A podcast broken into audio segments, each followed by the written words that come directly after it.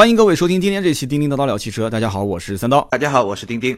今天这期节目有意思了啊，因为现在这个级别的车型真的是水深火热啊，二十五万到三十万的中型 SUV。但今天应该讲主要说的都是合资品牌，对吧？对对对，因为这个价位其实自主品牌也很少吧？对，自主的话，中型 SUV 应该是在十六万到二十多一点点。嗯，对对对，基本上是这样。对，到二十五到三十，基本上就是合资品牌。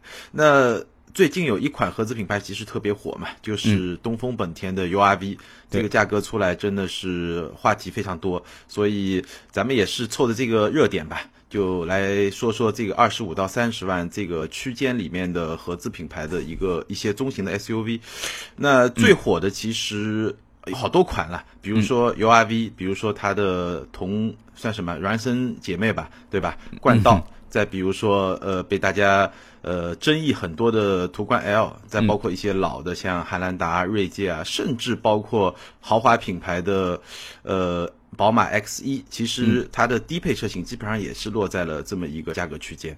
哎，其实我当时也看不懂哎，你说 URV 的这个车型，它其实被争议的就是 1.5T 的价格定高了嘛，对吧？是，它你你觉得价格高吗？呃，我觉得是这样，就是。因为一点五 T 它的价格是二十四点六八万起嘛，然后到二十六点七八万，我觉得有两个问题。嗯，第一个问题呢，它的起价其实有点高，因为冠道可能我们这期节目播出的时候，它的一点五 T 已经上市了，但是它的我们录的时候还没上市，它的预售价是二十二万起嘛，基本上要便宜了两万多块钱。嗯，这个有点就感觉上有点高，虽然说呃可能配置稍微有点不一样，但总的来说。同样一个车，然后一个东本的一个广本的，一下贵了两万多，还是让人感觉有点高。对，然后第二个呢是什么呢？它的一点五高配的那个车型，二十六点七八万，它基本上比二点零的低配的那个二十七点九八万便宜了一万二。但是呢，我比了一下，其实这两个车的配置几乎就是一模一样的，就是 2.0T 的低配和 1.5T 的高配。也就是说，这个，呃，它便宜的一万二就相当于抵消了，呃，这个1.5到2.0这么一个配置。这个其实你说，呃，差了。差了零点五这个排量，对吧？然后动力也差了挺多的。你说在这个配置上，它只便宜一万二，感觉上好像这个车没打算好好卖。我也是这么想的。而且它一点五 T 配 CVT 嘛，对吧？你说很多人其实冲着的就是它的这个二点零 T 配九速的这个手自一体。没错，没错。那我真的我看不太懂。我当时上市的时候也是很惊讶。我真的觉得，如果定个，因为它最低配的价格是二十四万六千八，我觉得它要是定个二十一万五千八。二十一万六千八，然后将来终端再优惠一点，还有那么一些胜算。但是这样子玩儿啊，就有点有点意思了啊！不知道想做什么。对对对，看不太懂。这个价格，对价格确实看不太懂。而且，其实这个车虽然说没有开过吧，但是因为它跟冠道实在太像了，是的。所以基本上我觉得可能也就是大家会去比一下配置啊、性价比啊，还有一个就是外观嘛。但这个就见仁见智，有些人喜欢这个，有些人喜欢那个，相信都会有。这也很正常，很多厂家其实，在不是很清楚这个级别的车型的啊消费者的购买力，它的主力消费阵型，就是它的一个一个描述的客户画像不是很清晰的时候，它其实可以用一些这个能算是试错嘛，就是用一些定价的方式来探一下水。以前其实很多车型都遇到过的，刚上市价格高，然后很快其实通过小改款官方调价嘛，对吧？有有有些车都官方调价调的很离谱的，我记得是吉普还是什么品牌，都是直接一调就两三万，官方调价一下子就跳到两三万，这个都很经典的例子就是呃沃尔沃的 XC 九零嘛，对吧？对对 对，调了好好大几万嘛，当时记得是。是，所以这两个车当然也有可能是因为，呃，我看网上有很多人说啊，比如说冠道现在因为一直是可能现在刚刚开始结束，呃，加价的这个过程，有些地方可能还在加价，嗯，所以 URV 可能也是比较任性吧，嗯，但是我我我还是表示不太看得懂它的这么一个定价的一个策略。对，那么除了冠道跟 U R V 以外的话，现在比较火的像包括还有途观 L 啊。然后现在虽然是没声音、没图像了，这个汉兰达跟锐界，但其实销量还是非常不错的，对吧？不错不错，嗯，这两个车就这些车其实销量都很好。途观 L 呢，呃，我感觉上虽然说它要复制当年途观那么火爆，我因为我们也说过一期，可能是不太可能了。但这个车本身的竞争力还是很强，而且你会发现大众的车啊，现在就是网上可能被吐槽的比较厉害，但是真正到终端你去看销量还是非常非常好。没错，该买该买的人还是买，对。然后其实我们可以比较一下，因为中级 SUV 啊，大家一般来说首先会去比的就是它的空间。是的，那这个空间呢，呃，我比下来大概排一个序的话，本田我感觉上是空间最大的。然后呢，就本田的那两款车，然后稍微小一点点，但是也很大的是途观的 L。呃，因为途观的 L 其实，在斯柯达这个品牌下，它现在也上了嘛，就上那个柯柯迪亚克，克，嗯，就是对那个车是七座版本，也就是说途观 L 是硬生生的把一个七座版本现在先出了一个五座版本，那后面七座会不会出，我们可以再看。嗯所以呃，这两个车其实挺大的。然后本田呢是呃非常任性，我就只做五座的，嗯所以在这个尺寸下，它空间做的很大。对，然后还有两个车呢，就是我们刚才说的汉兰达和锐界，它做的是七座版本，所以呢，它的第二排的空间其实会比前面两个车会稍微小一点，但它的好处是一个七座的版本。然后最后我刚才说的那个宝马的 X 一，呃，也是一个五座的版本，而且它的后排座椅也是空间非常大，可能会比途观 L 稍微小一点点吧，基本上也是一个，呃，说是紧凑级吧，基本上也达到了中级 SUV。所以总的来说，呃，现在的中级 SUV，我觉得基本上空间大概都不会有太大的问题，都是相当大的一个空间了。嗯，是。基本上现在都是在四米七啊上下一个空间，然后呢，就是能坐七座尽量上七座，因为其实我觉得啊，七座五座意义也不大，为什么呢？就是七座的最后一排长期其实都是隐藏在那个地方的，它是对吧？跟后备箱其实是融合一起的。然后呢，你你要用的时候，无非就是一个拉手一拉就上来了，对吧？高端一点的，嗯有的像我记得看到那个路虎全新一代发现上面是电动的嘛，那个是要选装，所以这样的一个前提条件下，我个人是这么认为的，就是基本上现在断定了，就是这个时代的来临，就是啊、就中中型 SUV 的消费时代，就是一个升级换代的年代，就是以前的那些开紧凑型的，以前的那些开啊、可能轿车的对开轿车的，就档次好一点的，可能是雅阁、天籁、凯美瑞啊。呃，嗯档次差一点的可能是速腾、宝来啊，或者是以前像卡罗拉对吧？花冠啊，就这一些人，通过这几年的整个中国现在经济形势也不错，大家可能收入啊、职位啊各方面都相对好了，家里面二胎政策，对吧？一放开，然后发现说，哎，是不是这个空间啊各方面要稍微要调剂一下，所以就开始有了换车的打算。就这一波人，就跟当年第一批买 SUV 的那部分人，我觉得真的是一个循环。你你觉得是不是？就是一个循环嘛，是，对吧就？是这个级别基本上都是升级，有些是小的 SUV 升上来，或者自主品牌的 SUV 升上来，对吧？对像瑞虎啊这种呃几万块钱的 SUV 升上来，还有一种就是呃紧凑级的，像 A 级车啊、轿车啊，或者说有些也有些 B 级车的轿车升上来。那这个里面其实有个呃非常有趣的问题，我们去年还是前年，我们讲到那个七座 SUV 的时候，我们往往会把它跟 MPV 去比，那这个其实是。那个其实是一个维度，但是嗯我们现在发现呢，其实七座 SUV 跟五座 SUV 这个是另外一个维度。嗯就怎么说呢？虽然说第三排其实用的概率很小，但是呢，呃，正是因为它概率小，所以七座 SUV 才有价值。嗯，呃，我我身边一些朋友有时候会问啊，就是你说七座车买什么？那我最常问的就问你这个七座使用的频率高吗？嗯，如果说高，那我其实会比较推荐他买 MPV。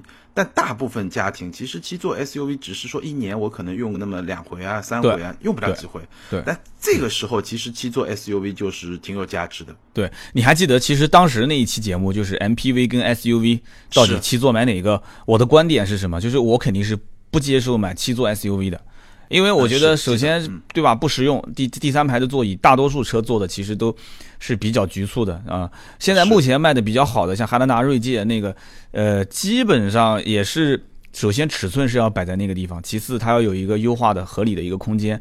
然后，是再其次就是我个人觉得啊，这个级别当中，我如果说啊，如果说我要是买一个七座的，在汉兰达、锐界，其实就是丰田跟福特嘛，在这个级别里面，我已经花到三十万了，这两个车都不便宜啊。这两个车主力消费的这个层次基本都在三十万，小三十万，对三十万，嗯其实真正已经是可以买到 BBA 了，就可以选一个豪华品牌了。所以这个时候是牺牲品牌去选择七座，还是是牺牲七座我不要，然后去选择品牌？这是一个，我觉得到目目前为止，经常会有人问我，呃，这可能比喻不恰当。前两天有一个有一个人问我说，四零零八他要买 GT 版本的，我说我节目里面聊过这个车，他说我知道，他就跟我讲，他说其实你讲的也很对，他就是什么，就是既觉得顶配的那个版本各方面都不错，但是全家人又觉得这个牌子卖到三十万，因为那车就让六千块钱优惠，有的地方让八千，他觉得就让这么一点点钱，他说隔壁老王买个车让三万，对吧？让个两万多，然后办下来也差不多快三十万了。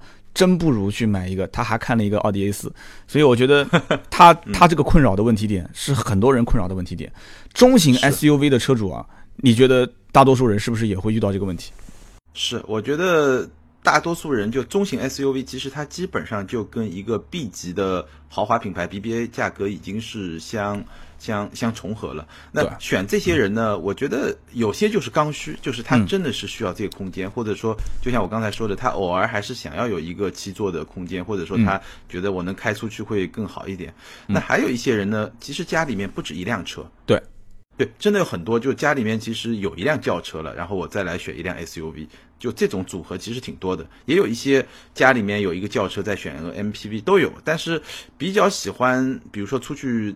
呃，周末带着家人去玩一玩的人啊，这些人可能还是觉得 SUV 的通过性啊，各方面的，呃，包括跑高速啊，都会好一点。因为我们看到的 MPV 里面，七座 MPV 卖的好的，其实它也都有问题。比如说，嗯，G L 八，很多人觉得商务气息还是重。虽然说，呃，车很好，但是商务气息有点重，可能家用，呃，虽然现在的比例比以前高吧，但是还是很多人没法接受。嗯。然后像奥德赛，奥德赛也有问题。奥德赛我一直觉得它有两个小问题，第一个噪音太大。就你跑高速啊，噪音还是有点大。嗯第二个呢，其实奥德赛的这个级别的呃 MPV 啊，呃，它的安全性，我我说的安全性不是说它就车皮薄啊，或者说怎么样，而是说它的第三排座椅是非常靠近后门的。嗯。就虽然说它坐七个人很好，但是真的要跑高速，它的后方的这个安全性其实是相对来说，我觉得不会特别好，因为它你看它的后排座椅基本上就顶着后门了，这个如果被追个尾啊什么的，其实呃这个安全性可能我我我还是比较持怀疑的态度，因为呃主流的安全测试里面，其实这一块好像看到的不是特别多。哦，我曾经见过一次，呃国外的一个测试，呃七座的。SUV 七座的 MPV 都去试了一个碰撞的这个实验，好像都不行。对对对，然后都不行，就是第三排座椅基本上都是完蛋的。所以，嗯，七座 SUV 在我个人看来，基本上不是刚需。反正我还是这个观点，不是刚需。哪怕你们家就是有二孩的话，我觉得也不是刚需，因为毕竟，天天驮着一个七座的车满大街跑。对吧？嗯，除非你们家真车实在是多的，就是那种就对吧？就像某些车评人仓库里面四五辆车，对吧？今天保养完了，明天又要保养另另外一辆的，就是你除非是这样的，那你真的是有车库、有车位、有钱、有兴趣、有时间、有精力，有一辆七座的无可厚非。但是如果说绝大多数的老百姓家里面，对吧？就一两辆车，我是觉得。没这个必要去买买一辆七座满大街跑，但这个观点可能跟主流观点不太一致。但你到目前为止，你看我们聊那一期节目，MPV 跟 SUV 七座到底哪个选，选哪一种？你今天的观点还是觉得那个吗？你当时好像觉得是要选个 MPV 是吧？对对对，我当时觉得是要选个 MPV。我现在呢，就我刚才说的，我观点稍微有点调整，因为我发现，呃，怎么说呢？就如果还是取决于你对七座的需求有多大。就如果说你的七座的需求是经常要用的，那我还是原来观点 MPV。但很多人，我现在发现我身边很多人啊，他对七座的需求啊，有可能他觉得有最好，因为我偶尔可能用得上，但这个真的是很偶尔。就是一年就没几次那种偶尔，那那个时候呢，他会觉得，哎，我这个七座 SUV 如果第二排，因为大部分七座 SUV 第二排是可以前后移动的嘛，就我第二排其实坐的也还比较舒服，然后我偶尔用得上。那我觉得对于这些用户来说，其实七座 SUV 还是有它生存的空间的。就为什么汉兰达卖那么火，锐界基本上也是一万多辆的销量，其实还是有它道理的。对，因为整体来讲的话，我们通过上一期，包括这一次，因为我们聊到中型 SUV 的嘛，好像基本都绕不开啊。中型的话，一定要聊到七座，然后也有像本田这样的选手，包括像途观 L 是认定五座，其实还少了一个。上我记得上一期节目我们聊到七座的时候，呃哦，聊到五座 SUV 中型 SUV 的时候，有人说为什么不说楼兰？哎，你你能评价一下楼兰这个车吗？楼兰，我觉得其实楼兰这个车啊，我见过，但我自己没开过。呃，我们同事有人开过，其实这个车。整体是没什么太大的问题，我感觉上这个车，如果说，呃，它好像一直没有进入到一个非常主流的这么一个市场区间，我我觉得可能是两个原因，第一个呢，是不是它的外观啊，还是这种风格，普通的消费者认可度不是特别高，第二个呢，就楼兰刚进来的时候有点玩坏了，就是嗯，第一代楼兰你记得吧？进来时候价格好像四四十万吧，就是进口的，这个我一定要说一句话啊，这个特别有意思。他刚进来的时候是对标奥迪 Q 五，对吧？对，我当时记得印象最深，我记得很贵。印象那个时候好像我还在奥迪，好像一四年是吧？应该前后。然后他他是嘴上对标 Q 五，然后真的是定价也是对标 BBA。没错，他不他不像最近刚上的那个某。就是这个大家都在喷的那个什么韦德系车，德国四强嘛，对吧？我们就不讲了，对吧？就他们，它不像这个品牌，这个品牌是嘴上讲对标德系车，对标 BBA，但是实际定价和实际的营销策略，它还是把自己其实当成一个什么，就是一个很正常的一个普通的合资品牌。其实，在我看来，他把它当成合资品牌卖，他已经赚的不像不像样了。对吧？没错，我我节目里面最近一期我也聊过，一点八 T 加六 AT，其实跟吉利博越一点八 T 加六 AT 一模一样的，甚至我看可能很多零部件供应厂商都一样，但是就有这么一个 德国的啊，所谓的德国牌子挂在上面，能高卖个两三万一台车，嗯，对不对？对，所以你看，同样的道理，我们今天讲这个，刚刚说到这个楼兰，楼兰就是就像你刚刚讲玩坏掉了，呃，就是自己是对标 BBA 豪华品牌，结果还真把自己当豪华品牌了，是吧？是，所以那个那个车呢，我觉得可能我我觉得我去分析它为什么卖的不是特别好，可能就是这两个原因。当然，可能还有一些，比如说渠道啊、终端的一些营销啊，包括，但那些可能不是主要的原因。其实这个级别还有一个车，就是吉普，吉普也卖的很好的一个车，就是自由光。自由光，嗯，卖的很不错。哎，那个车真的，呃。我觉得一开始刚上来的时候，其实我的判断我一点都不看好，但最后发现，哎，这车还真卖的不错，就是至少它现在是卖的最好的吉普嘛，对吧？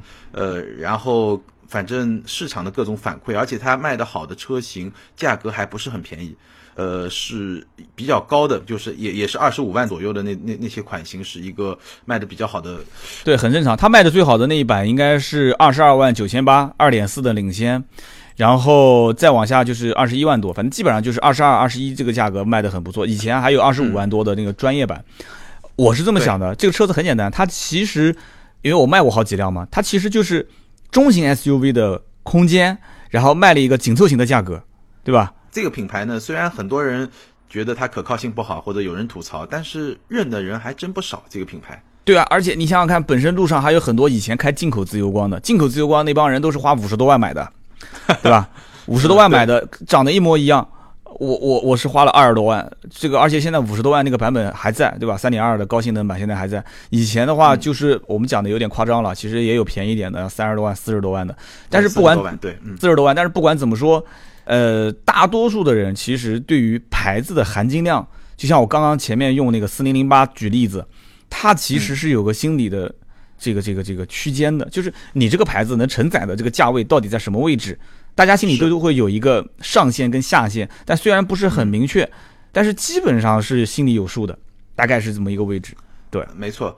像吉普这种品牌就是弹性比较大的一个品牌，因为它上面有一些呃高端车型，比如说像大切，还是。很多人还挺认的，然后有一些特别个性化的车型，像牧马人啊这种，所以它其实也是一个承载的一个空间。呃，感觉上就是在这个级别里面，呃，我们聊到了这些车，像呃本田的两款，本田两款其实，呃，我觉得大众选择五座和本田选择五座还有点不一样。因为大众，它上汽大众，我们上次也说了，它今年有三款非常重量级的 SUV 嘛，包括柯迪亚克、途观 L 和途昂，对吧？然后我们听说途昂的价格也不是特别贵，至少起价不是特别贵，所以我觉得途观的 L，首先它现在的五座是跟另外两个产品去去打配合的，它跟本田还不太一样。那本田呢，基本上在五座 SUV 这个市场里面，我觉得它的品质可能是最接近。更高一个级别的那些车的，就它的各方面的品质都很好。然后呢，但是价格 确确实也是一个让人怎么说呢？它的价格也是这些车里面最接近我们要说的那款就豪华品牌，像宝马 X 一的那么一个价格的。对它其实很很划算，它很划算。一个这个价位的车造那么大，然后又挂着个大大众的标，然后价格网上我看了一下，提前透露的有点有点夸张啊。你觉得那种提前透露的价格可能性大吗？大，我觉得可能性还挺大的，就是基本上。呃，怎么说呢？因为这个车其实价格要做到，我们刚才说途昂嘛，就这个车如果价格要做到，比如说三十万左右起，其实是可以做得到的，因为也就是 MQB 平台嘛。对，倒也是，成本降下来很多，对吧？对，而且因为它低配是二点零 T 的低功率，低功率嘛，对吧？就各方面，如果他想要做到这个价格，其实是做得到的。而且那个车，那个那个车很逆天啊，就是长度其实还好，但宽度简直是就非常宽，感觉上，我看到有张照片放在一辆好像是卡宴还是什么车边上，要要宽出一大块，两米的车宽嘛，正常车应该是一米八五、一米八七，这车是一九八九，就是已经基本上快要到两米了，整个车宽。是，所以其实这就是很满很满足现在大多数人买那种 SUV 车型的一个心态，又大对，然后又又敦实。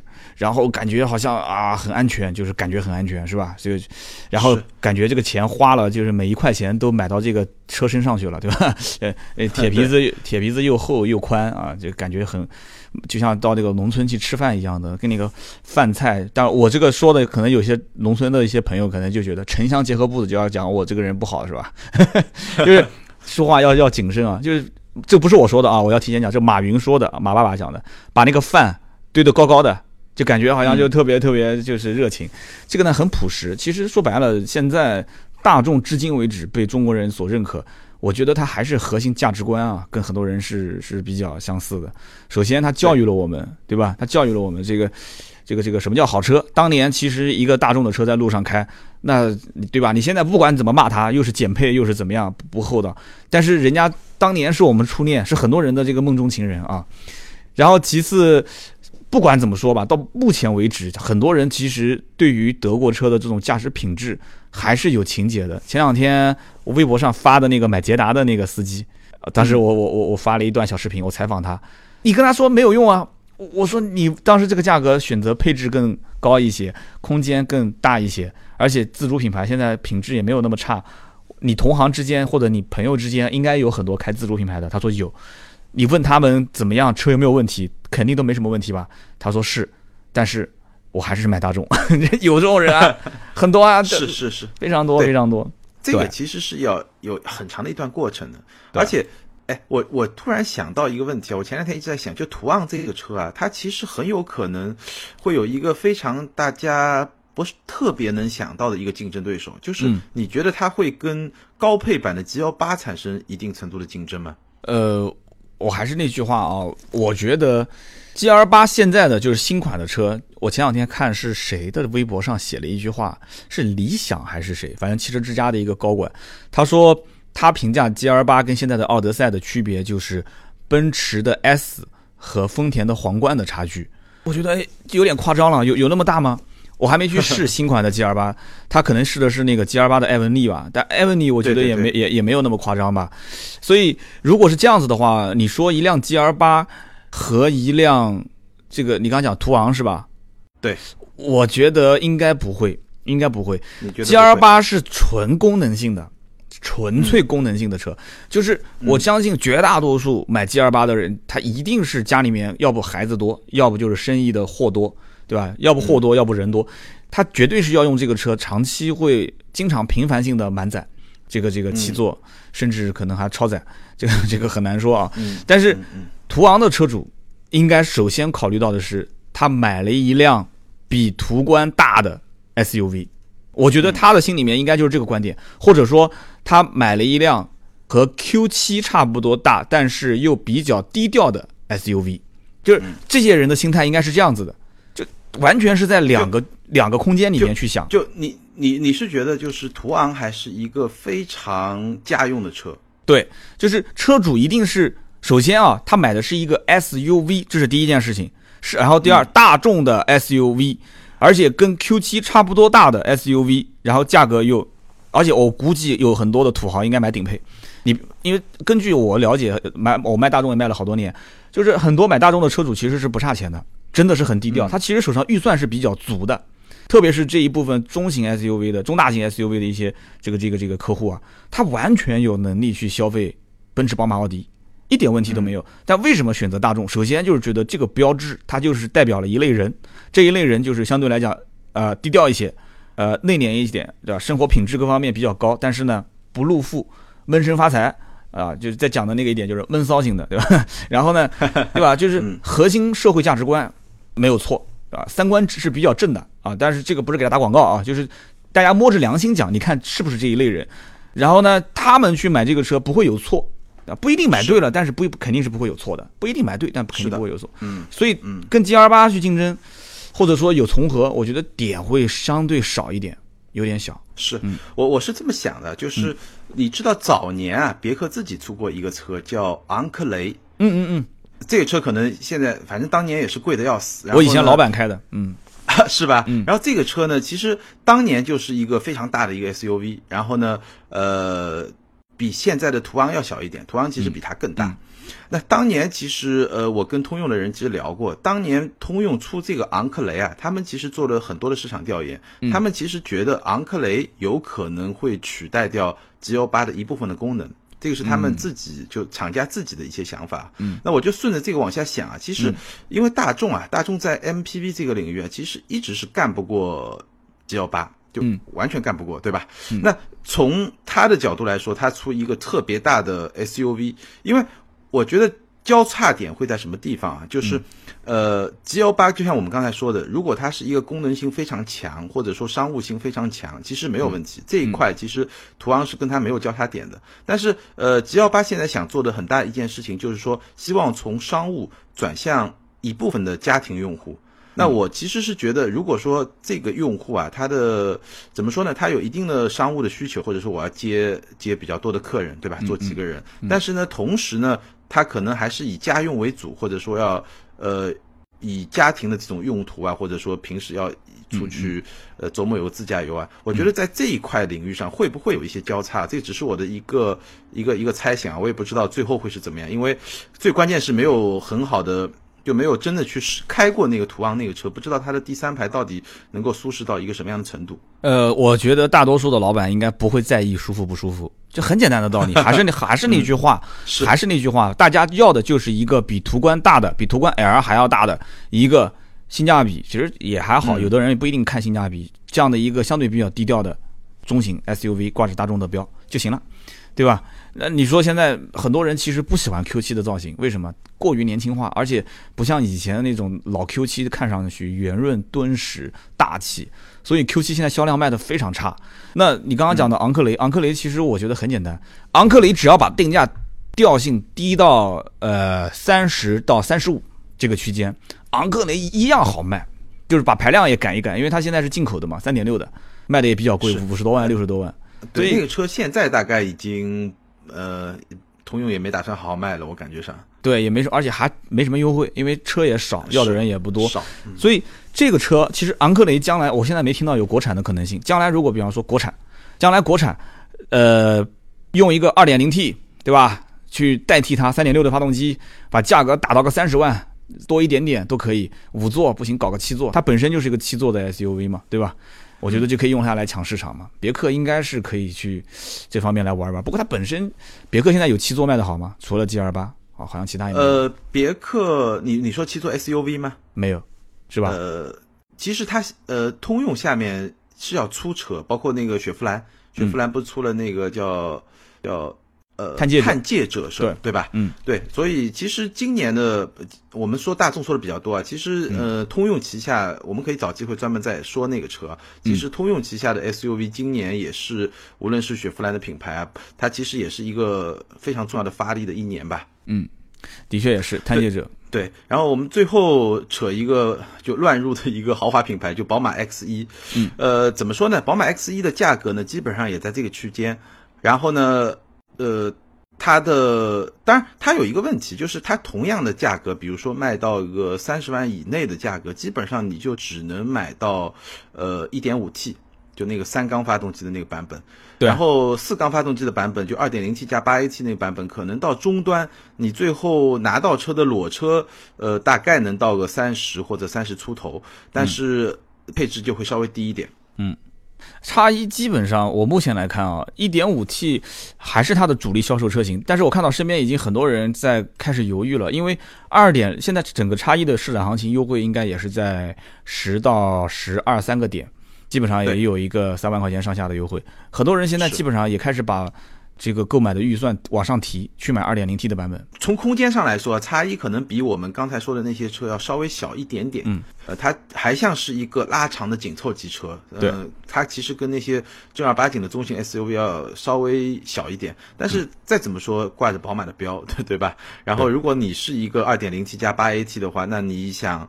就是现在争议的那些点基本上都没有了。现在因为呃争议的比较多的可能就是三缸发动机啊，然后没有鸡腿啊，对吧？对就这些设计上的一些一些小问题，到二点零 T 基本上没问题。对当然这个价格可能就要比我们刚才说的要稍微高一点点。那选择它的人群呢，我感觉上就我身边来看，还是会更加年轻一点。是的，而且好多人其实对于动力啊、操控啊这些，你跟他说半天，车评人这个唾沫星子横飞在这边聊半天，其实真正到客户手里面，他不知道啊，他完全没有概念。而且好多家庭里面其实两辆车，这辆车可能是老婆开，老婆每天就是对吧？上下班逛逛街，跟着闺蜜出去玩一玩，一年也开不了一万公里。所以很多的家庭里面买叉一，要的就是什么？相对来讲比以前更大一些，然后对吧？空间有了，呃，牌子也有了，外形也有了，然后钱尽量少花一点，对吧？二十八万六打完折，可能也就是市面上再优惠个两万块钱吧，二十六万多。所以你看，其实真正有一部分人稍微懂一点车，或者预算多一点，或者就是男同胞可能对动力有要求的，他选那个二零 Li 的豪华，就是三十四万五的，嗯，是也很多。我身边我自己车行里面经常有人来问，我就发现今年基本上其实买叉一问我四个，有三个是买二零 Li。如果这个是啊、哦不能代表可能绝大多数，但是我觉得这个有这么一个趋势，应该跟整体的让价有一定的关系。刚开始上的时候，大家哦，一点五 T 哦，这价格哎挺好的，二十八万多，对吧？这个跟跟好像跟其他品牌的再小一点的 SUV 比起来有性价比，但是时间久了，优惠多了以后，反而不买低配了，反而觉得说，哎，这个二点零 T 的好像性价比不错，让个两三万，对吧？也就三十多一点点，大概就是这样子的，哎，是，所以这个级别的车啊，其实最后看下来就是，呃，最后也提到了操控嘛。嗯其实从驾驶品质上来说，我感觉上本田可能，呃，但宝马是不错了，但是就大的那些车，其实本田还是比较有优势的，包括呃大众，虽然说比较中规中矩，也还可以。那另外两辆车，像汉兰达，可能就更多的比较偏向于这种非常轻松的操控，其实就没有那种驾驶的感觉，可能就会差一点。是然后呃呃，锐界也还不错了。然后像吉普呢，就是那种那种你知道的，其实吉普自由光这个车还行，就是它不像传统的吉普，让你感觉上有点像开船那样的感觉。但是呢，呃，它还是有一点德国的味道，就是说比较平衡吧。当然，可能从驾驶的感觉来说，跟本田还是有点差距。不过，就像你说的，其实这些东西对于这个级别的用户来说，真的有多重要呢？可能大家都呃自己去想吧。有些用户如果说有需求，那我刚才提到的像宝马的操控的感觉啊，包括本田还不错啊，就大家都可以参考一下。是的，是的。今天这期节目呢，我们聊的是二十五到三十万啊，中型 SUV 怎么选？如果一定要你选一款，你选谁？这所有的这些车里面啊，对啊，就是如果你要选一个中型 SUV，比如说现在你有个二十五万、二十六万，我选汉兰达。啊，怎么了？跟我一样 跟你是选汉兰达是吧？对对我也是选汉兰达。因为汉兰达比较平均，就是整体来讲，因为我呢是金牛座，本身我对钱、对实用性、对这个车子的外观啊这些，我都会有一定的要求，但是呢也不过分的要求，所以呢，我觉得汉兰达是最平均的，买了也不会错，买了也不会后悔，然后用的呢几年之后卖了也好出手，车子品质、口碑各方面也没有明显的缺点。有听说过汉兰达出现什么问题吗？也没什么问题。所以有这个车，虽然我是真的我不会买七座 SUV 的，但是你说一定强制我必须在这么多车里面选，我看来看去，我觉得汉兰达可能是是我选择的那你为什么不选那几个五座的呢？几个五座的真的是我也是中，我这个人比较俗气啊，我真的也是跟大众的心态一样，都到了这个级别了，大家都七座，你整个五座的，就像人家人人都玩 iPhone 五 S，对吧？我玩 iPhone 五 SE，对吧？我还得逢人都要跟他介绍一遍，说，哎，我这是 SE，我这不是五 S，对吧？就恨不得 拆开来给他看。但是这东西怎么说呢？就我肯定不是这种人啊，但肯定有，但这种人不多，所以这也验证了嘛，对吧？冠道卖的不好嘛，对吧？那个。楼兰卖的也不好嘛，很正常。今天这一期呢，反正我们聊了有三十多分钟了，二十五到三十万中型 SUV 怎么选？其实不管怎么选，你只要有主张了，你就坚持你的主张，就这么简单。然后我们这边呢，主要就是从一个是我们是从市场上面去分析，然后从车型的本身，对吧？我们客观的去讲，然后带上我们主观的一些观点，对吧？就是有则改之，无则加勉啊，这个词用的不对啊，听之任之是吧？啊，就听听看看有没有帮助，对吧？好，那么今天这期就到这。你啊，二十五到三十万的中型 SUV 怎么选？那么也欢迎节目之后联系我们俩。钉钉的微博是艾特名车是钉钉，我的微博是百车全说三刀。也欢迎大家在我们的节目下方留言，记得给我们点个赞啊，转发一下倒是更好了啊。今天这一期就到这里，我们下期接着聊，拜拜，拜拜。